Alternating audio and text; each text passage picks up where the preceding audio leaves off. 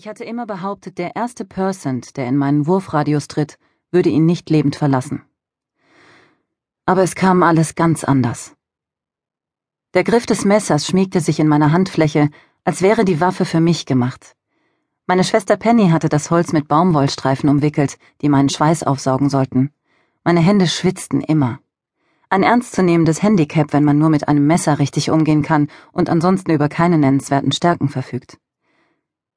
Unter dem von Salzflecken überzogenen Stoff war mein Name eingeritzt. Dumm, das wusste ich selbst.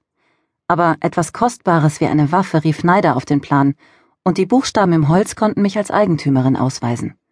Oder mich verraten. Waffen waren ebenso begehrt wie verboten. Zwischen den verknoteten Zweigen des Dornbusches hindurch beobachtete ich, wie er näher kam. Er war furchterregend. Und er sah aus, wie alle Persons aussahen einen halben Kopf größer als ein durchschnittlicher Mann, schlank, aber muskulös. Makellose Gesichtszüge, wie aus Holz geschnitzt, man konnte den einen kaum vom anderen unterscheiden. An seinem kurzen Zopf erkannte ich, dass er ein Wallet war, also noch nicht vollständig ausgebildet. Je höher ihr Rang, desto länger durften sie ihr Haar tragen. Dieser hier war jung. Für uns waren sie alle gleich. Ein gutes Ziel für unsere Waffen. Der Wallet trat einen weiteren Schritt vor, hob einen dicht begrünten Zweig an und lugte darunter, als suchte er nach Beeren. Natürlich tat er nichts dergleichen. Er wollte mich täuschen. Ich wusste, dass er meine Anwesenheit roch. Sie nahmen Gerüche über ihre Haut auf, daher trugen sie auch bei Kälte nur ärmellose Hemden, die außerdem die Muskulatur betonten, was uns ihre körperliche Überlegenheit demonstrieren sollte. In der Düsternis, die Dark Canopy über das Land gelegt hatte, sah er besser als ich. Trotzdem entdeckte er mich nicht. Ich kauerte in einer Mulde unter den bräunlichen Blättern des Busches, und meine dunkle Kleidung und konsequente Unbeweglichkeit tarnten mich. Er kam so nah, dass ich das leichte Beben seiner Haut bemerkte, das sein Wittern verriet. Ganz sicher wusste er, dass ich da war. Aber ob er auch ahnte, wie nah? Ich hielt die Luft an und nahm den Messergriff in die linke Hand, wischte mir Daumen und Zeigefinger der rechten an der Hose ab. Zwei Meter trennten uns. Ich traf jedes noch so magere Karnickel auf zehn Meter.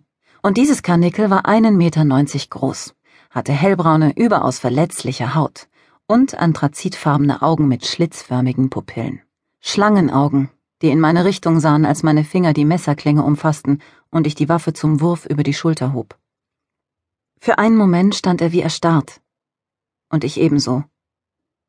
Keine Bewegung, kein Atmen, kein Hautbeben. Wirf, befahl ich mir. Nur ein Kanickel, ein, ein Percent, einer von Tausenden, der Feind. Am Rande meines Blickfelds nahm ich wahr, dass seine Hände leer waren. An seinem Gürtel steckte keine Waffe, nur ein Communicator. Er blinkte nicht, war nicht auf Empfang. Später redete ich mir manchmal ein, dass ich deshalb gezögert hatte, weil ich Lunte roch. Denn warum ging ein junger Person schon allein und unbewaffnet in die Wildnis? Tatsächlich aber warf ich nicht, weil ich gelähmt war. In eben jenem Moment, als er meinen Blick aus seinen ausdruckslosen Augen erwiderte. Dann schloss er die Lider, hob das Kinn, und ich erkannte, dass es die Wahrheit war, was man über sie sagte. Er kannte keine Angst und ging aufrecht in den Tod. Natürlich tat er das. Er war nur einer von Tausenden, kein Individuum. Er würde ersetzt werden. Sein Sterben hatte keine Bedeutung für niemanden. Weder für die Triade, ihre Präsidenten, noch für die Städter oder uns Rebellen würde sein Tod etwas ändern. Niemand würde um ihn trauern. Ihm selbst war sein Leben egal. Der Messergriff schlug gegen mein Ohr, so sehr zitterte meine Hand. Mir war es nicht egal. Unter meinen Knien brachen kleine Zweige, als ich rückwärts kroch. Laub knisterte, es klang wie Feuer und fühlte sich ebenso gefährlich an. Ich hatte schon ein paar Meter zwischen uns gebracht, als er die Augen öffnete. Ich sprang auf, machte schnellere Schritte nach hinten, geriet ins Straucheln, konnte einen Sturz aber gerade noch verhindern. Er starrte mir nach. Jeden Moment würde er lossprinten. Mein erster Fehler würde mein letzter werden. Versagt, das Wort donnerte mir mit jedem Pulsschlag durch den Leib. Versagt, versagt, versagt. Ich stieß mit dem Rücken an einen Baum. Mich herumzuwerfen und zu rennen würde keinen Sinn ergeben. Sie waren unglaublich schnell. Doch ich konnte ihn immer noch treffen. Ich fasste das Messer wieder an der Klinge. Auf die Entfernung würde er ihm ausweichen können, aber vielleicht wagte er sich nicht näher, wenn ich drohte zu werfen. Hoffentlich. Erneut hatte ich mich geirrt. Es kostete ihn nur zwei Schritte Anlauf, um mit einem Sprung mühelos über das Gebüsch zu setzen.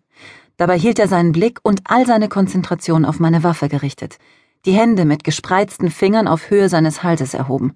Es war keine Geste, die mich beschwichtigen sollte. Meine Kehle stellte das Ziel seiner Hände dar. Ich riss das Messer so schnell hoch, dass es mir fast zwischen den Fingern hindurchgerutscht und nach hinten geflogen wäre. Im nächsten Moment zischte meine Waffe auf ihn zu.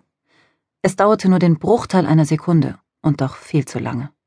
Ich glaubte, die Reflexion der silbrigen Klinge in seinen Augen funkeln zu sehen. Dann hörte ich ein Klatschen, einen Augenblick Totenstille, und schließlich keuchte er auf.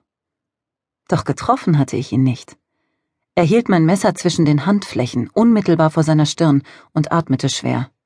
Ein Blutstrom rann von seinem Handballen die angewinkelten Unterarme hinab.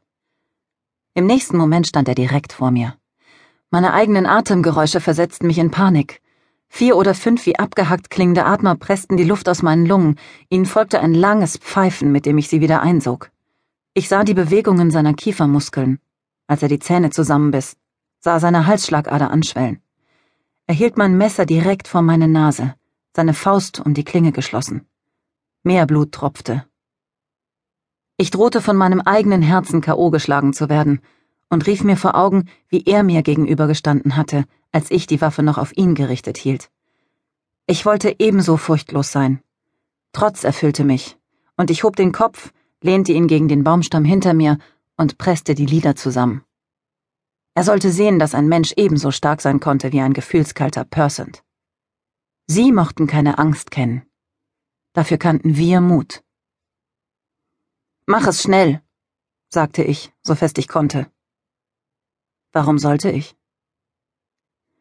Seine Stimme traf mich wie ein Schlag. Sie sprachen alle mit der gleichen Stimme. Aus irgendeinem Grund hatte ich angenommen, er wäre anders. Ein besonderer Person sollte mich töten, nicht einer von Tausenden. Doch würde er mich überhaupt töten? Manchmal holten sie sich junge, schöne Frauen aus den Städten zum Vergnügen, zum Zeitvertreib. Manche hatten Glück und mussten ihnen nur als Dienerinnen zur Verfügung stehen, andere Warum? wiederholte er schroff. Sprich. Der Gedanke, er könnte mich mitnehmen, ließ den kleinen Knoten aus Schauerlegenden in meinem Hals zu saurer Furcht anschwellen. Ich wollte lieber sterben, als ein Spielzeug dieser Mutanten zu werden, und ich verließ mich nicht darauf, dass meine mickrige Statur und die Narbe, die mir Unterlippe und Kinn teilte, mich schützen würden. Ganz sicher war ich nicht schön, aber womöglich schön genug. Ich hätte dich umlegen können und habe es nicht getan. Du bist mir etwas schuldig, Persant.